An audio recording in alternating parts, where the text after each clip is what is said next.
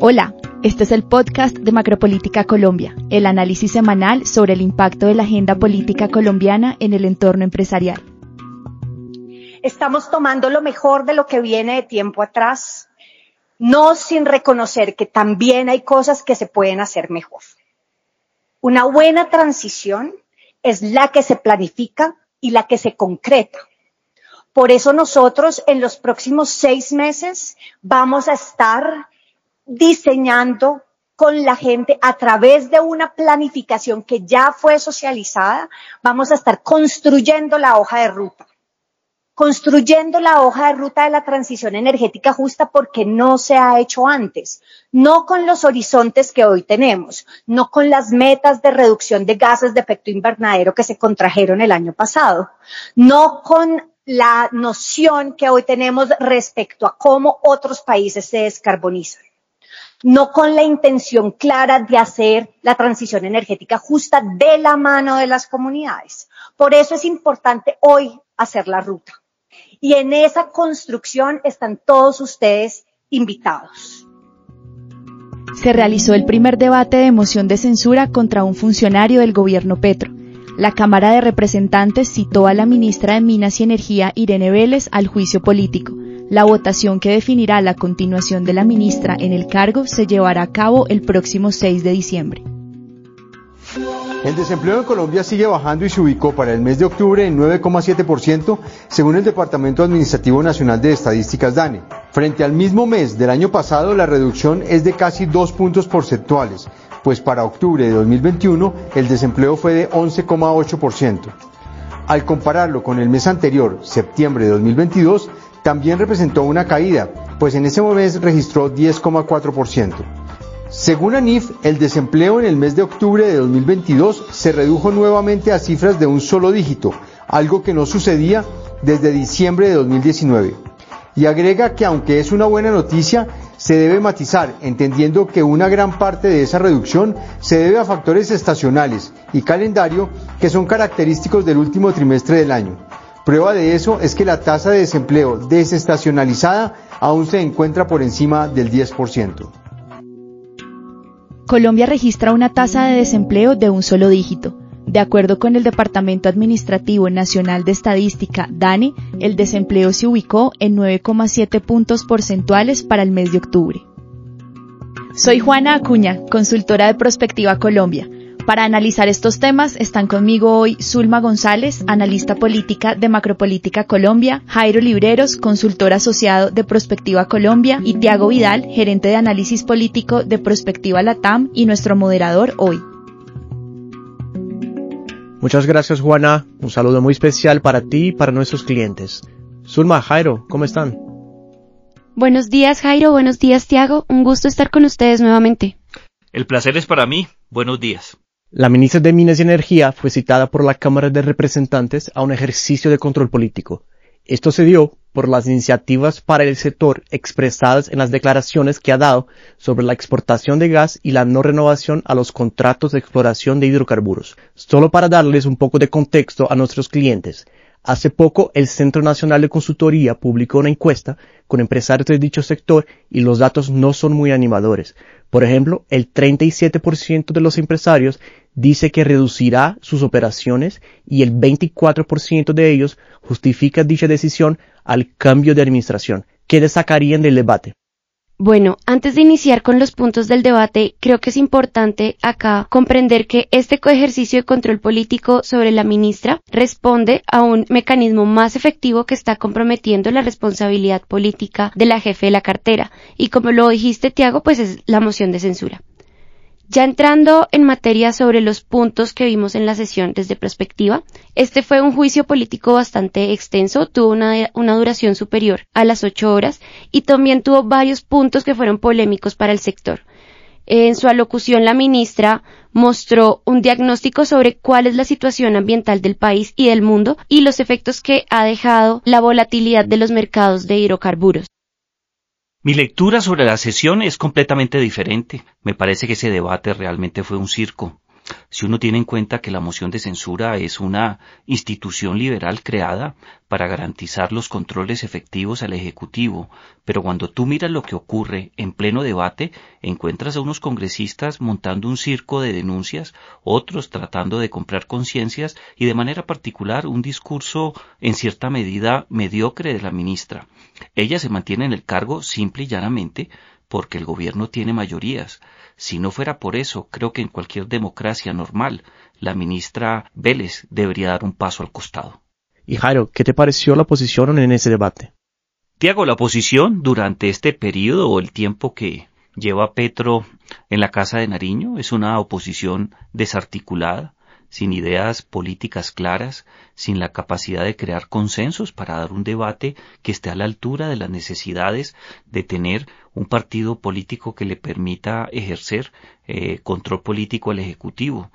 En la Cámara de Representantes es mucho más notorio ves eh, algunas iniciativas que van por un lado, en este debate eh, salieron a discusión temas relacionados con firmas de contratos que de entrada no tienen ninguna particularidad y mucha desconcentración. Lamentablemente, Colombia no adoptó la figura del jefe de la oposición. Eso permitiría tener unos debates mucho más canalizados desde el punto de vista de las fuerzas políticas en el Congreso y quizás la oportunidad de construir mejores ideas de política pública como alternativa a la administración del gobierno.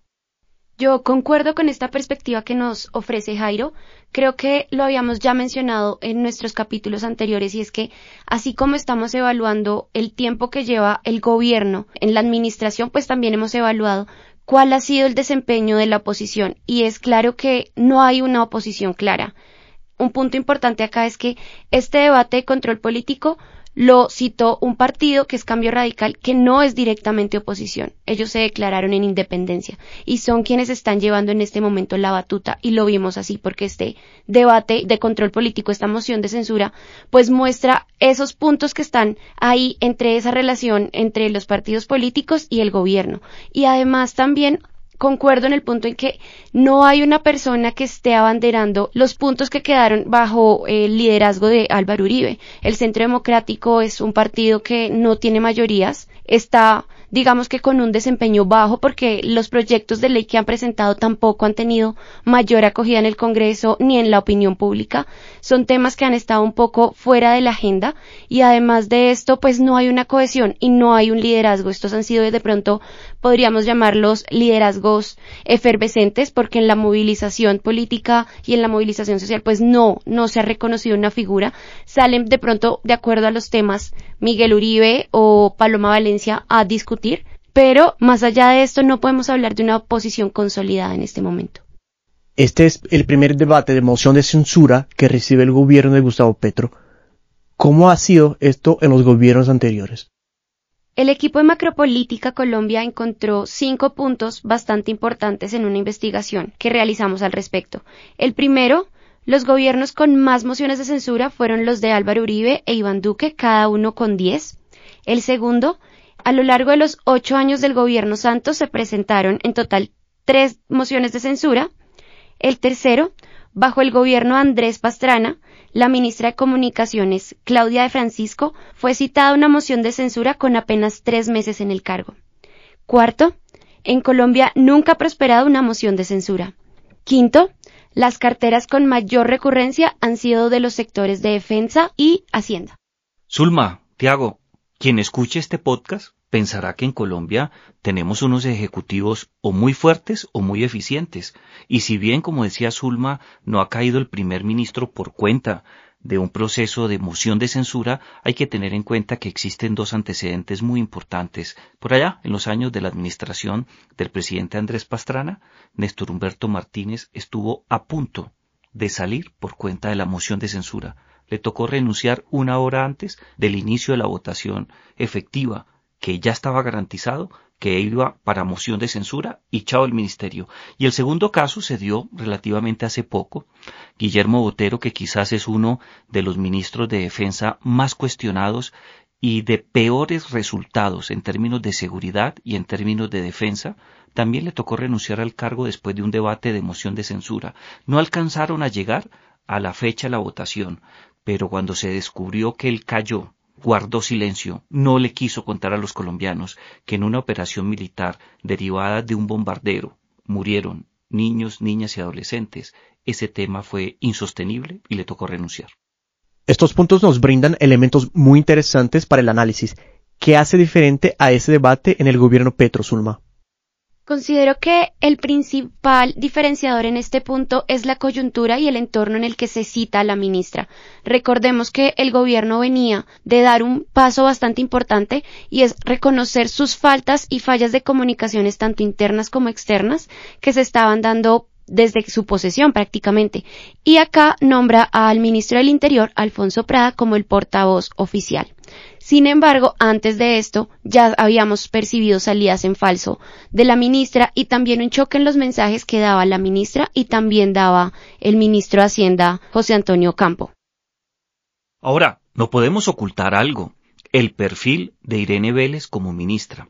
De un lado, llega a una cartera en donde se requiere un conocimiento técnico que va más allá de elementos básicos o especializados. Se requiere tener una visión muy clara del sector, algún tipo de experiencia frente a unos asuntos energéticos que son vitales no solamente para el crecimiento y el desarrollo de los colombianos, sino para la calidad de vida de millones de habitantes que demandan unas políticas públicas muy serias. Ella es doctora en filosofía, tiene una carrera profesional muy interesante, pero no tiene ni idea de lo que implica ser la jefe de una cartera tan importante. Y en segundo lugar, no sé si Zulma comparta esto o Tiago lo vea de otra manera, pero es que haber llevado a personas que eh, realmente se han destacado en el juego político como mediadores de problemas sociales, personas que realmente no tienen una experiencia política particular, quienes realmente se han dedicado es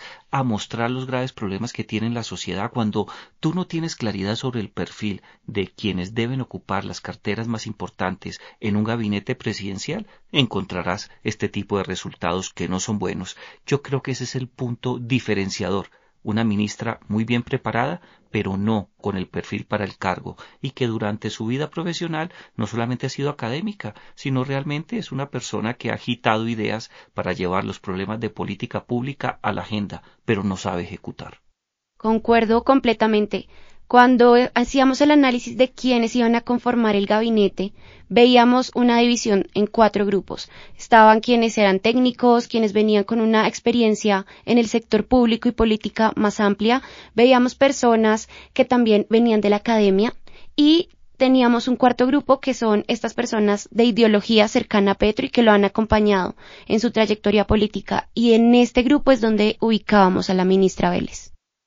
Zulma, fíjate algo y yo quiero que quizás Tiago nos lo complemente. Uno de los problemas más graves que ha tenido el gabinete de Gabriel Boric en Chile es nombrar ministros activistas.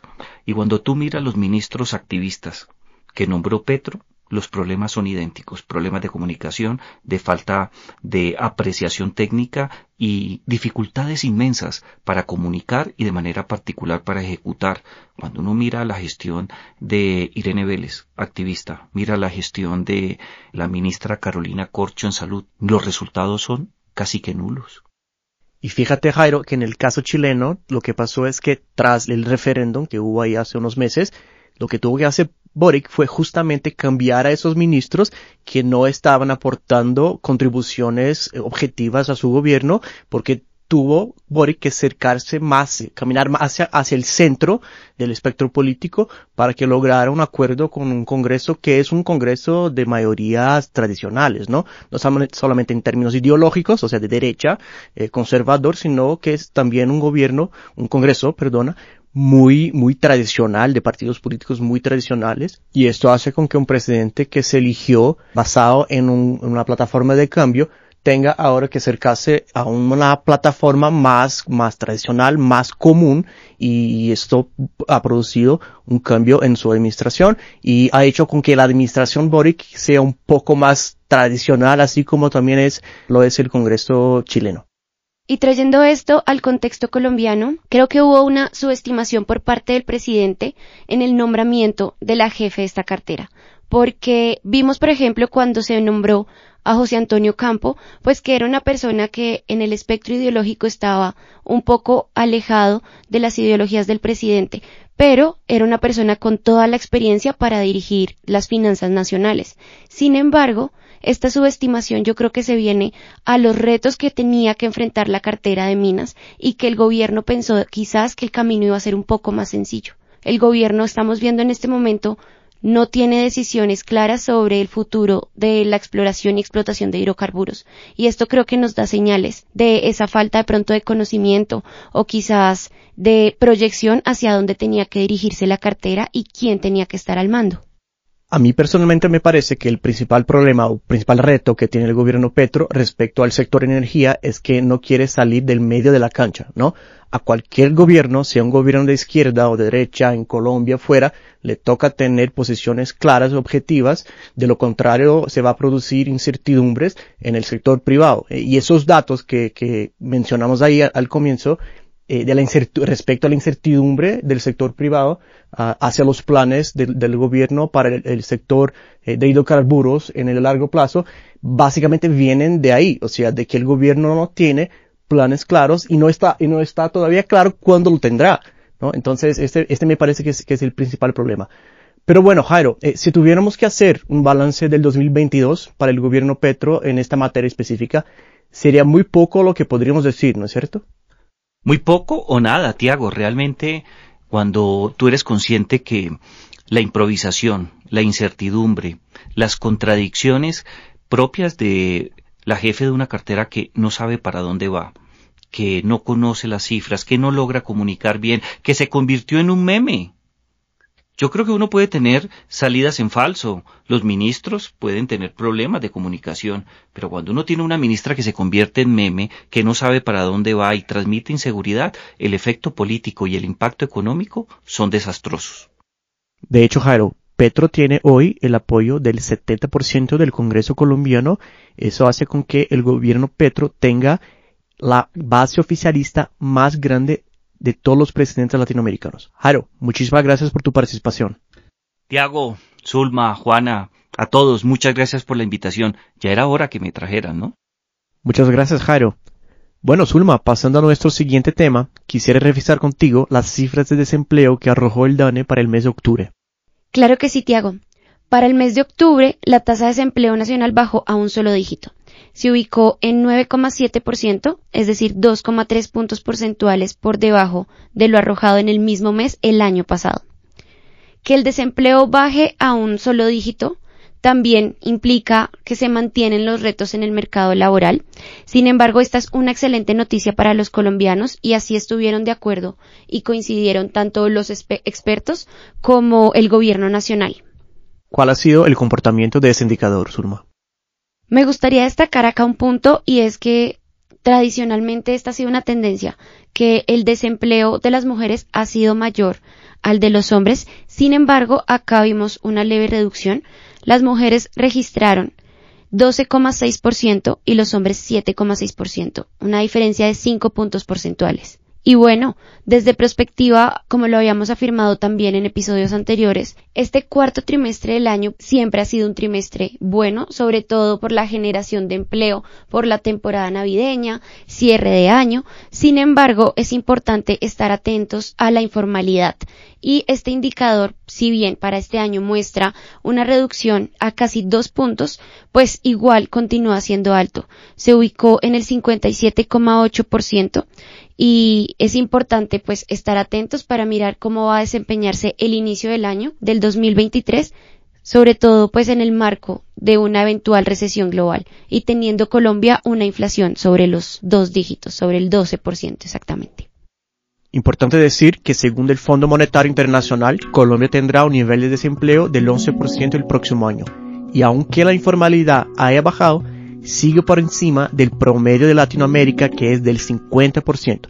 Esto suma, como sabemos, afecta a la productividad, los salarios y el crecimiento económico de la sociedad colombiana en general. Zulma, muchas gracias por acompañarnos hoy en nuestro episodio 25. Gracias a ti, Tiago. El gusto fue mío. Feliz día para ti, para nuestros clientes, que estén muy bien. Avanza la creación del Ministerio de la Igualdad Esta semana las comisiones primeras del Congreso aprobaron en primer debate el proyecto de ley que regulará el funcionamiento de esta nueva cartera. Este fue el Macropolítica Podcast, el podcast semanal del equipo de análisis político de Prospectiva Colombia. Durante este episodio usted escuchó audios de Revista Semana.